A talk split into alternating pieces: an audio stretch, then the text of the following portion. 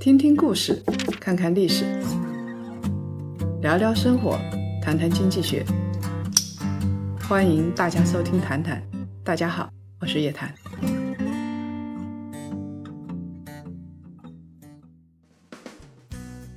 各位檀香，大家周五好，又到了咱们的谈谈的时间。最近呢，这个直播电商是不断的有各种的幺蛾子啊，辛巴跟这个老罗是先后被罚。然后呢，这个监管部门也出了一系列的文件，啊，那叶老师呢就比较关注这个事情。其实呢，这个背后还是有挺大的一个隐患的。今天呢，叶老师就跟咱们聊聊这个话题。我先跟诸位檀香介绍一下啊，我们一个呃熟悉而陌生的老朋友又回来了。大家听到这个声音了吗？啊？这个声音就是菠萝的声音。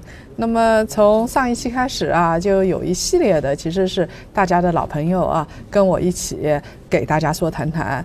那上一期呢是七哥跟古月轩老古啊，我们叫做七月组合，我们一起搭档给大家说了一期。这一期啊，菠萝回来之后，咱们要做的第一件事情啊，又要说罗永浩了。罗永浩，我记得很有意思的一件事情，就是我们曾经有过一篇文章写过罗永浩，写了之后呢，老罗自己老潜水，披了个马甲啊，来潜水了，然后他留了一个评论，然后又删掉了。其实我对老罗还挺有好感的啊，虽然我们这次要批他，标题就是老罗啊，说您啥好呢啊？虽然我们要批他，但是我对罗永浩还比较有好感。两件事情，第一件事情呢，就是他是真还钱。一般人啊，能够这么扛着六亿块钱那么去还，其实还挺少的。我宣布破产或者真的我往美国一躲，这种情况我们见到太多了，对吧？都是靠同行的衬托啊，这能见着人就已经是比较优秀的了，是吧？呃，对吧？老罗自己也说了，他生病的时候啊，各类债主最关心他，老是要求我到医院来看看你吧。我一定要看看你。然后呢，第二个呢，老罗呃，其实为了还钱还是挺拼的。他自己说一周要工作一百零五个小时，那我算了一下，一天十五个小时。那你想这样的一个人，说实在的，也有一点年纪了，也不像年轻的时候，为了还债这么拼，呃，一天工作十五个小时，那我觉得还是。挺不错，起码这还是一个实诚人，不是那个坏到那种骨子里啊，对人不负责任到骨子里的人。所以你再说他，你是不是觉得有点不好意思？啊，但是这个事情呢，一码归一码。说回来，这个欠债还钱天经地义啊。是，主要是我们不天经地义了，就是衬托的老罗无比高尚啊。其实欠债还钱还是确实是天经地义的啊，它跟你投资亏损还不是一回事儿啊。那我们这一次呢，要来说说，因为我们知道老罗直接从互联网行业、手机行业切入到了直播行业，又搅动了一池春水。那直播行业呢，虽然它发展的很快，也是泥沙俱下。堕落的挺快挺彻底的，然后让人就会想到蛋壳公寓，所以我们老罗不幸又一脚踩进去了啊！他好像走哪儿踩哪儿。你想，从手机到电子业到这个直播啊，那为什么老罗老容易踩进去呢？直播行业到底出啥事儿？其实这个呢，也是它行业到了一定阶段之后吧，就每个行业都有一个最开始的萌芽，到一个疯狂发展的。泡沫期，然后呢，有一个阵痛期，最后回归到一个比较平稳的正常的状态。现在呢，其实它进入的时候，就是这个直播刚好是最泡沫的那个时候，往往就是一个行业这个时候的问题是最多的。就最近其实就是相当于这个问题集中暴露的一个阶段。现在那个职业打假人已经盯上他们了，因为他们这个假的太离谱了。我看到那个名字，我就知道，哎呀，这个行业恐怕成本要提高，要完了。王海，对不对？你看这职业打假人一看，好久没有见过这么假的东西了啊！明目张胆的，这假太好打了。对，所以呢，他们就直接进入了电商领域啊。那我们看到，其实辛巴。也是传出卖假货的，然后在接下来呢，老罗也是被质疑，剧情都是很相似的，就是供应商呢提供了假的证书，消费者呢就收到到物品了，收到物品之后呢，一看不对呀，或者是烂了，然后或者缩水了，儿童服啊，然后他们就到网络去曝光了，出了事情之后呢，主播才把这个商品拿过去检测，然后。说不是我不好，是供应商不好，所以一把甩锅就甩给供应商了。哎，但是舆论很奇怪，舆论说的都是主播，好像很少有去追究供应商的。其实这个挺正常的，因为大家是因为你这个主播的背书才来这里买东西的啊。那你说你不负责，那谁负责？是吧？哎，这倒是啊。虽然这个作为主播，我们认为供应商的责任更大啊，这是不一样的。所以。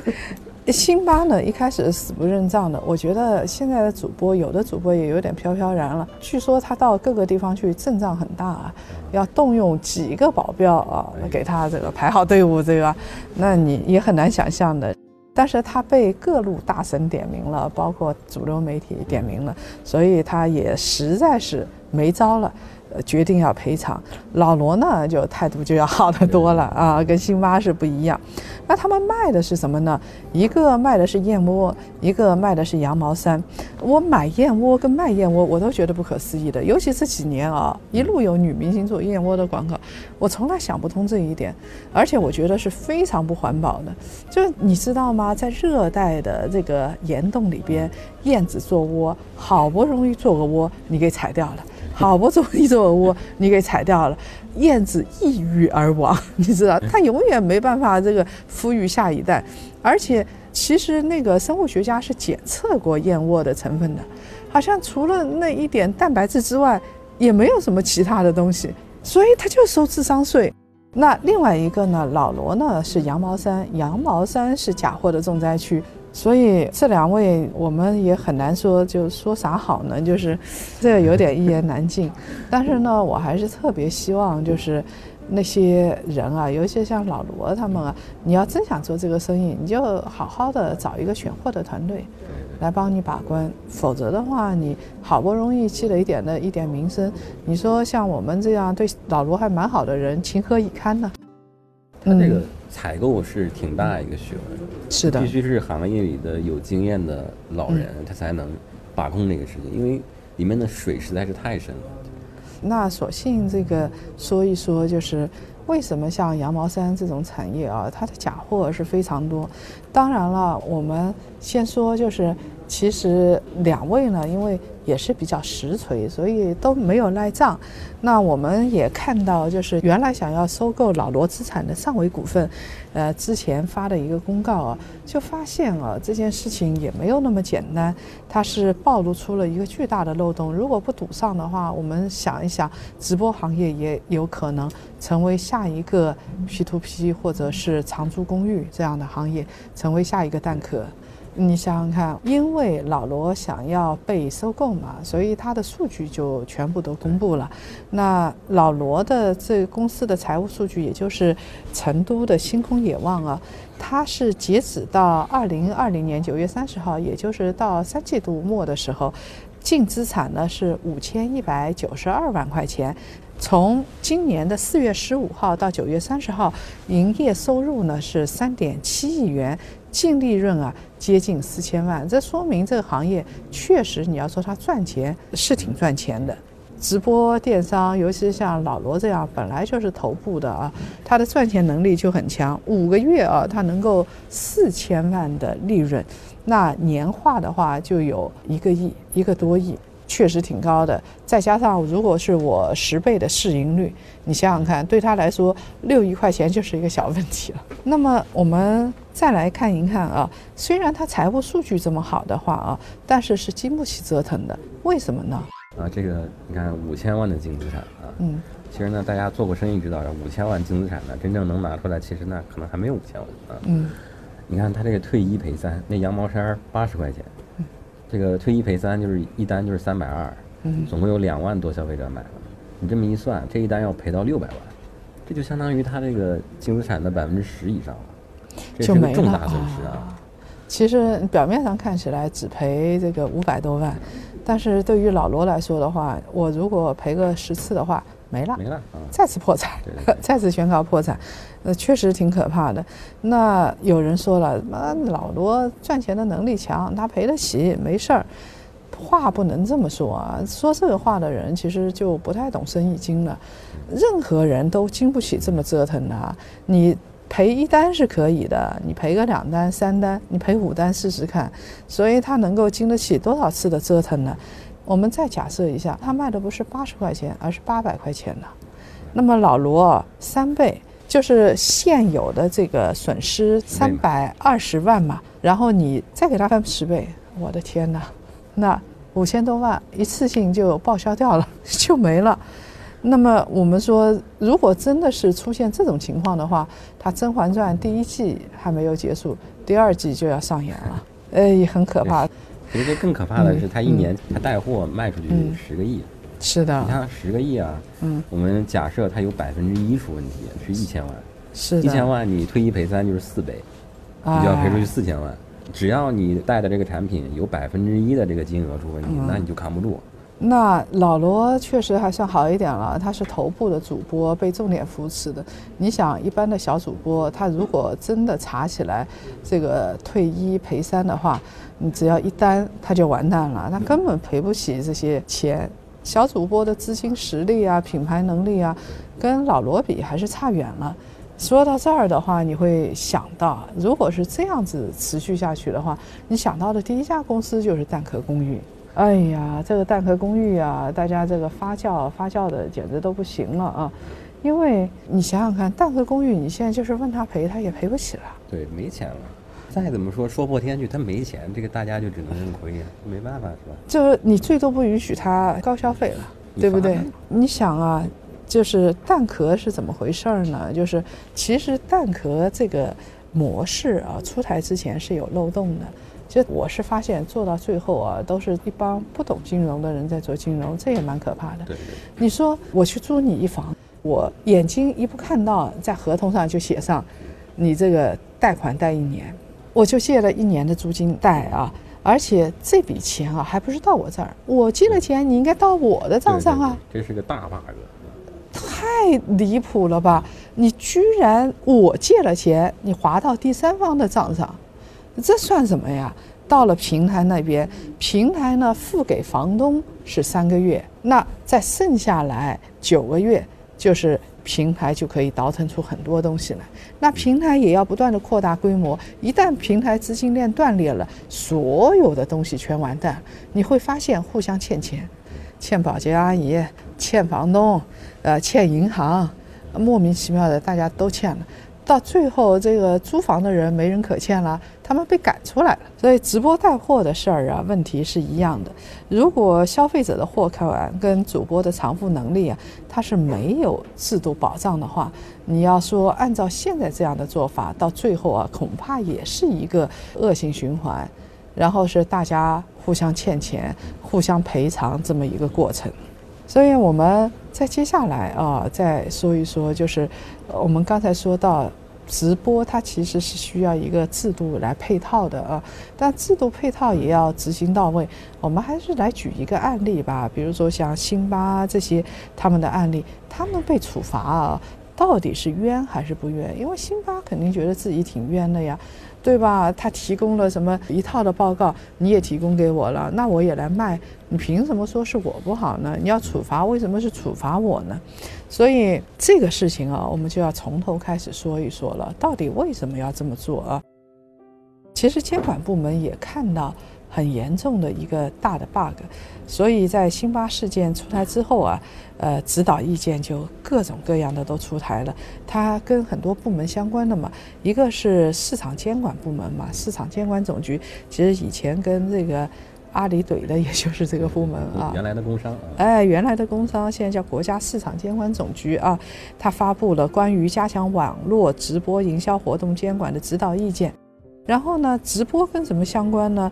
跟广电总局相关啊。广电总局发布了关于加强网络秀场直播和电商直播管理的通知。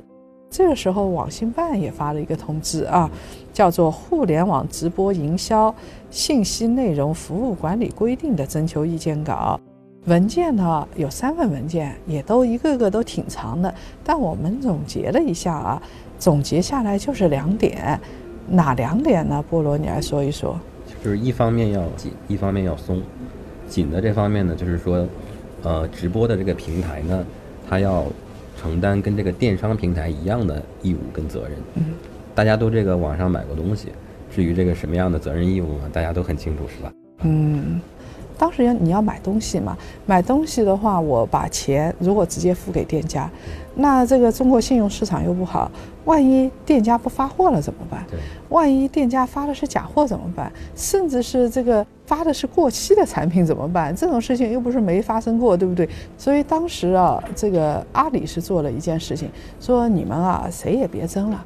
就我来做中间商吧，我来做担保方，你呢钱先到我这儿来买东西的人，然后呢，你店家先发货，发给你，你收到没问题，这个店家挺好，挺实诚，那么我再把钱呢划转给店家，这个事情啊，其实就是支付宝的原型，表面上看来很简单吧，但是当时是划时代的，对，这个的确是影响巨大。没有这个东西，电商是不可能发展到现在这个程度，也不可能现在有电商直播。那么我们刚才说的这个紧的方面啊，所以紧的方面呢，就是嗯，对于平台的规范，对吧？但是松的方面也有，因为所有的主播都垫着脚尖，悬着一口气呢，就担心因为辛巴老罗的事情之后，直播电商就不让搞了。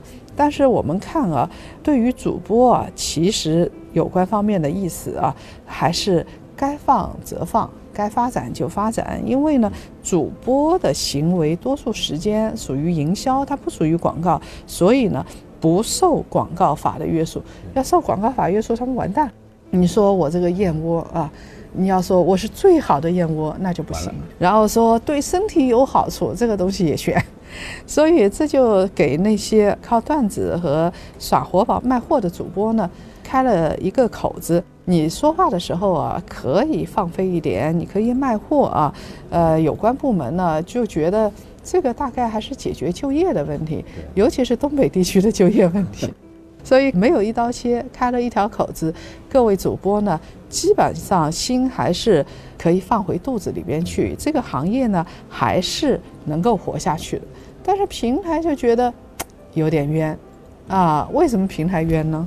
平台他们现在这个要补的工作就多了，还要承担这个电商平台的责任，而且就是后面那一套客服，包括对于他这个供应商的监管、售后这一套制度，你就是阿里巴巴做了什么，京东做了什么，你全部得建一套，这个成本相当高的。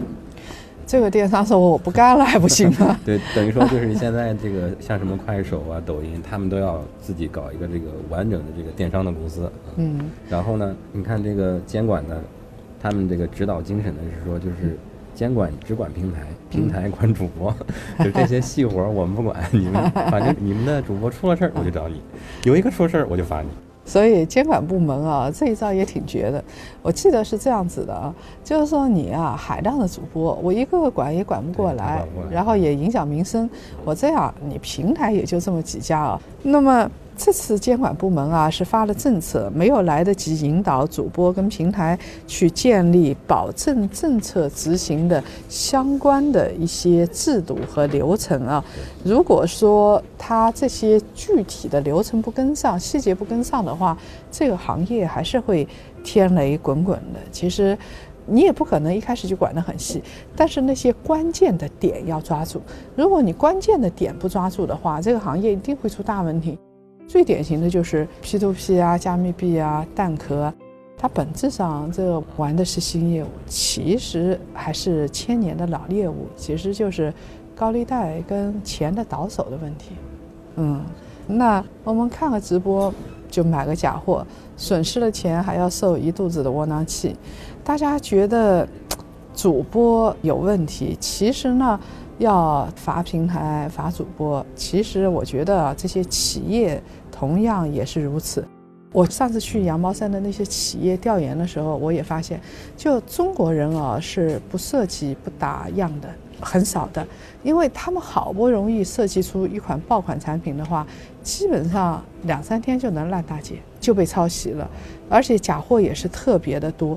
你一个货就是它知识产权不保护，然后到处都是假货，这样的企业也是应该罚的，要不然中国羊毛衫产业也是做不起来。除了羊毛衫产业做不起来，其他任何产业都做不起来。但是在罚的过程当中啊，轻重火候很讲究。企业家也跟我说：“那你罚的太狠了吧，影响民生，法不责众。”你会发现，你到底罚谁呢？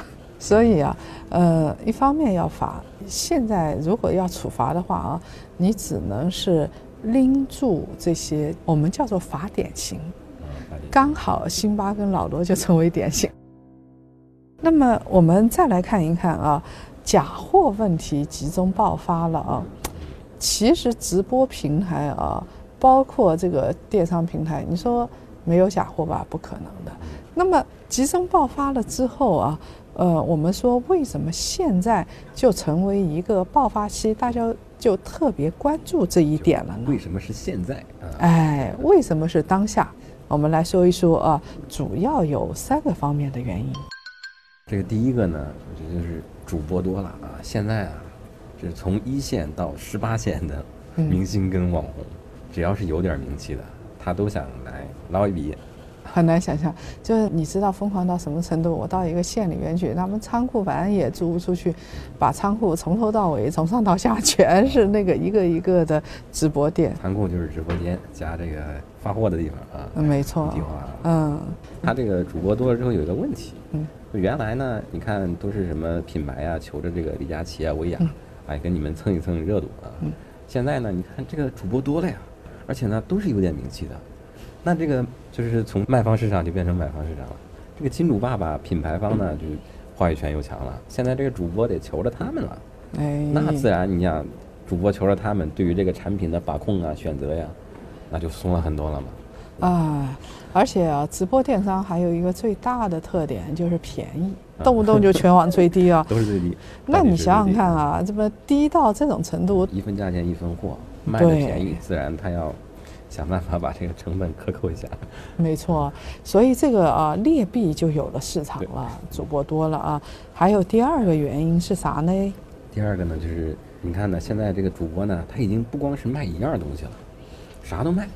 然后呢，主播他其实啊不太懂专业的，对行业是不熟悉的，既不懂羊毛衫，也不懂鞋子，也不懂袜子，也不懂燕窝，也不懂阿胶。就是这个来了，给我一个 PPT，我看一下，上场我就开始介绍啊，啊，有时候你看着这个主播他介绍，尬得慌是吧？哎，你尬的受不了，磕磕巴巴的是吧？你说，哎呀，你都替他紧张。其实他们卖的不是货，大多数人卖的是嘴皮子和脸。这个还是蛮容易出问题的，因为你看这个线下的这个店呢，包括这个线上的店，他一个店卖一样东西，你这个商家他对于这个东西，他这个行业混了好几年了，嗯，什么东西好，什么东西坏，他知道。他至少不会进这个太坑的货，把自己给弄进去，是吧？所以啊，你看一看这个店家，因为现在主播多了，店家上货也多，所以呢，他们很多是一锤子买卖。我做了这一波，能薅多少是多少，其他呢，我也不惦记着长久合作。那其实我们知道，第一次合作是最容易出问题的，或者第一次就不叫合作，叫联合。做骗局，你想，你就不想着第二次了，那不一夜情吗？一夜情的话，不就互相欺骗吗？对不对？你这个比喻好。这个就像那个，我经常说啊，你现金交易的话，一锤子现金交易就是黑手党的做法。嗯，对吧？因为它风险不可控嘛。我们知道这个没有建立互信啊，我们做生意就是薅一把羊毛他就走了。做生意啊，合作久了，他才需要品牌信任度，大大家的品牌才是值钱的啊。所以呢，我们这个要做尽调嘛，最典型的，对吧？你合作方的品牌背景啊，这个产品质量怎么样啊？但是。那个直播又又要快又要好，互联网讲究的就是快嘛。那么人家都卖房，你还没卖房，你脸上都挂不住，所以他要尽快的就要上线。主播他是没有时间进行尽职调查的，那么主播后面的那个团队就变得非常重要，就他后面有。几个必备的团队的，第一是打造主播 IP 的团队，第二呢是打造就是整个直播下来的这么一个团队，哎，流程的掌控流程的，第三个呢是选货的货品的团队非常重要。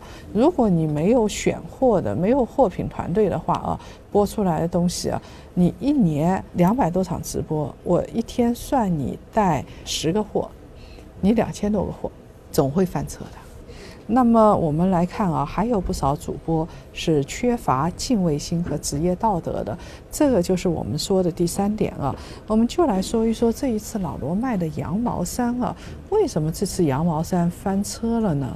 他做的这个怎么说呢？首先，他们那个团队可能整体缺乏常识啊，我要挨打了。啊啊啊！是的，是的，他这个团队是做这个段子出身的，是吧？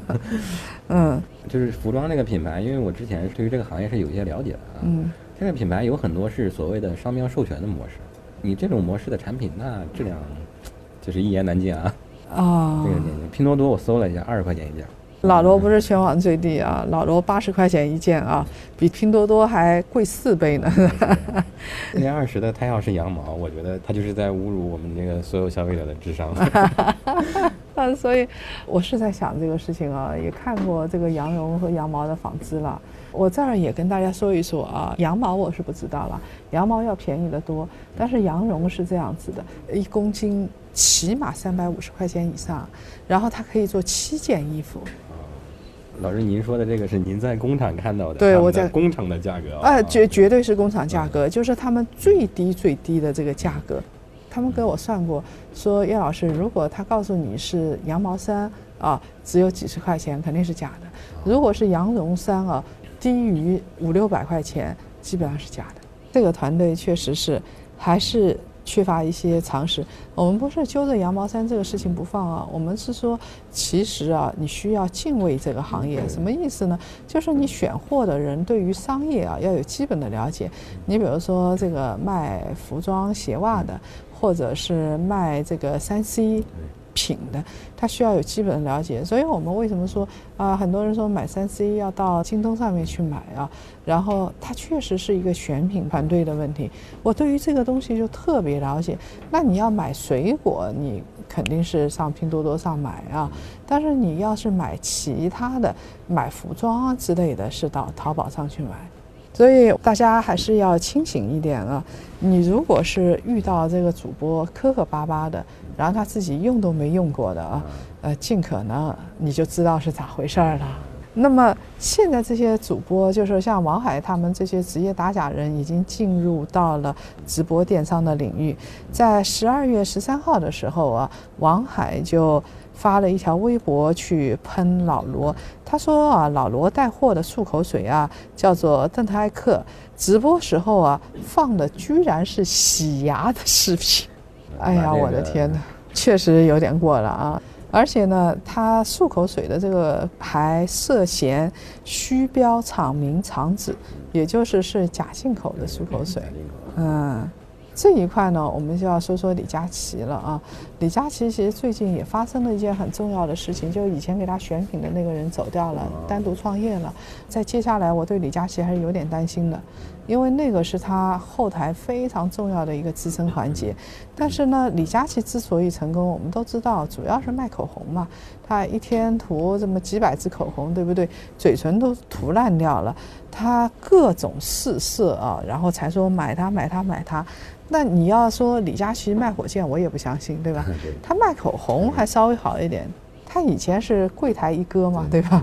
哎，在线下就是卖美妆、卖口红的。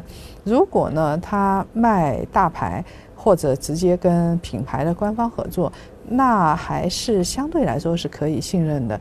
那他如果说做成个杂货铺，啥都卖的话啊，这你就会发现各种意想不到的黑天鹅、幺蛾子就开始满天飞了。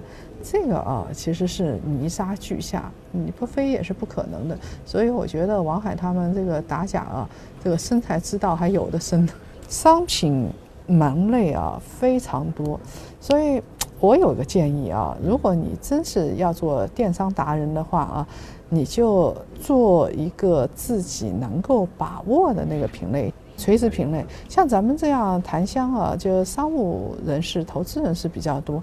那你说商务人士啊，颈啊、腰啊，或者需要一些投资知识，对吧？你这个其他东西，我们其实很少碰，也不敢碰。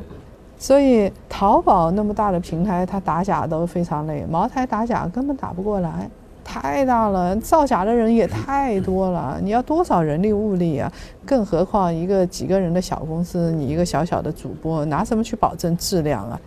所以啊，我们现在发现啊，就是直播带货呢，就是跟上个世纪那些低端的大商场啊啊有点像。呃，现在啊，我们说直播有三宝：低价、抽奖、演技好。其实就相当于上个世纪的大卖场跟电视广告啊，耍活宝、演双簧、吆喝叫卖、最低最低，其实我们都看的太多了。然后是以前人家不叫全网最低价，以前叫全场最低价了啊，全场最低价。所以呢，嗯，我觉得啊，呃。其实要给这个直播的这些头部网红，还是要有一些，要有给他们一个提醒的。现在呢，也不是说要你成为道德的完人，但是堕落的太快、太彻底是不行的，好歹留一点底线嘛。当然了，我觉得啊，还有另外一种情况除外的，那种情况就是那个直播啊，在那儿电竞或者什么，然后在那儿唱歌，在那儿扭，哎，你看着就好看，表演类的。哎，表演类的，反正呢，这个直播带货也这么压脖子，三十块钱，你想买就买吧。你大不了你就当是为你心仪的这个主播 网红发一个礼物，对不对？你发个八十块钱也不算多嘛，啊，大家图一乐。所以呢，当成追星，那当我们啥也没说。你要正儿八经的想卖货。还是得按照套路走，所以呢，这个事情一来，对于老罗来说还是比较致命的，这个影响已经出来了。因为老罗啊，本来是要跟资本市场联姻的，就差临门一脚了。他这个事情是跟哪一家公司他准备联姻呢？尚伟股份嘛。嗯。啊，他这个方案也挺创新的啊，就变相借壳，最后来了一个。嗯，给大家说说看。就他这个方案呢，是这样。上伟的这个大股东花钱，大概是六个亿，五亿多，把这个老罗这个公司的股份买掉，五点八九亿啊。然后呢，老罗他们呢在拿这个钱 接大股东的股份。啊。其实倒腾过来就是大股东走了，然后老罗成为了这个这家公司的老总。对，然后呢，他这个直播的这个公司呢装进去了。哎，这个不就是借壳上市嘛？变相借壳吗？其实就是一个借壳上市啊。这件事情呢，当时公告的时候是十一月八号，而且它的溢价率呢是百分之两千八百一十九。我的天哪！那么这个一个借壳上市，市场也挺认的啊。因为传出这个消息之后，上维股份是连续大涨的，从十一月九号到十一月十一号，双十一啊。它是连续三天是一致涨停，上维股份的股价呢来到了半年的最高点啊，但是没想到很快呢就有一些负面的消息传出来，十一月十二号，上维股份的股价就急转直下了，就一路下跌，它当天是跌停的。那从十一月十二号，也就是双十一之后的那一天，一直到十二月十六号。它的股价已经接近腰斩了，大概将近百分之五十了。我一看，你要高位买进去的，恐怕这辈子也出不来了，这很难了。其实从这看，老罗他真的是急着还钱啊。你像他这个公司正经经营，其实才几个月嘛，从四月到现在几个月时间就着急就卖啊。老罗是非常焦虑的，他想把这个钱还掉，然后好好的来创业啊。我觉得他有一点心病，我相信老罗的睡眠是不好的。嗯，在资本市场上就没有见过这么新的公司就急着要卖对，是的。所以他们可能在谈这个事情的时候就知道这个大概率是过不了的，这个方案是过不了的。过不了，但是那他为什么还要非要公告，非要来做？这中间啊，哎。我跟你说，有的人是赚了大钱了，有的人是倒了大霉了。大家看看股价就知道什么人挣钱，什么人赔钱呗，对吧？什么时候进去的挣钱，什么时候进去的赔钱呗，对吧？啊，这就是啊，有关部门其实变相发出的一个严重的警告。所以啊，到最后我们是不是再来说一说，呃，对于这个直播电商怎么看？对于头部网红或者对于老罗，我们还有什么想说的吗？我觉得对于直播电商这个模式，就是既然我们的政府也是鼓励的，嗯，但实际上呢，它也是解决了很多这个就业呀，包括一些企业的一些问题。我觉得整体上说，它的存在是好的。确实是，那我还是支持的。为什么呢？他们说直播电商太过火，那你想想看，有的地方的这个农民好不容易种点水果，养点鸭子，弄点鸡蛋，对吧？有了直播电商之后，哎，他突然卖火了，这个确实是扁平化之后啊，中间的层级成本就降了，有好处的。对，而且这个模式它有一个好处，直播电商是一个主动叫卖，传统电商呢，就是我这东西摆在这儿，等着这个客人来。传统电商啊是有这个二手商赚差价，对吧？但是呢，现在的传统电商呢，你确实是有广告费、排位费、坑位费，完各种各样的费啊。其实只是不同的人赚钱而已，不同的人赚钱。对于直播电商这一块呢，现在还是路径比较短的，成本比较低的。但是我们也要提出来啊，虽然我们支持直播电商，还是希望不要再去走。蛋壳的老路，就我们也不希望老罗成为指路明灯嘛。对，代价太大是吧？对，对于他代价太大，他是经不起再来个五六个亿的这么一次折腾了。如果讲笑话代价太高的话，那就一点也不好笑了。好啦，各位檀香，我们本期的谈谈呢就到这儿结束了。好的，各位檀香，咱们下期再见。下期见。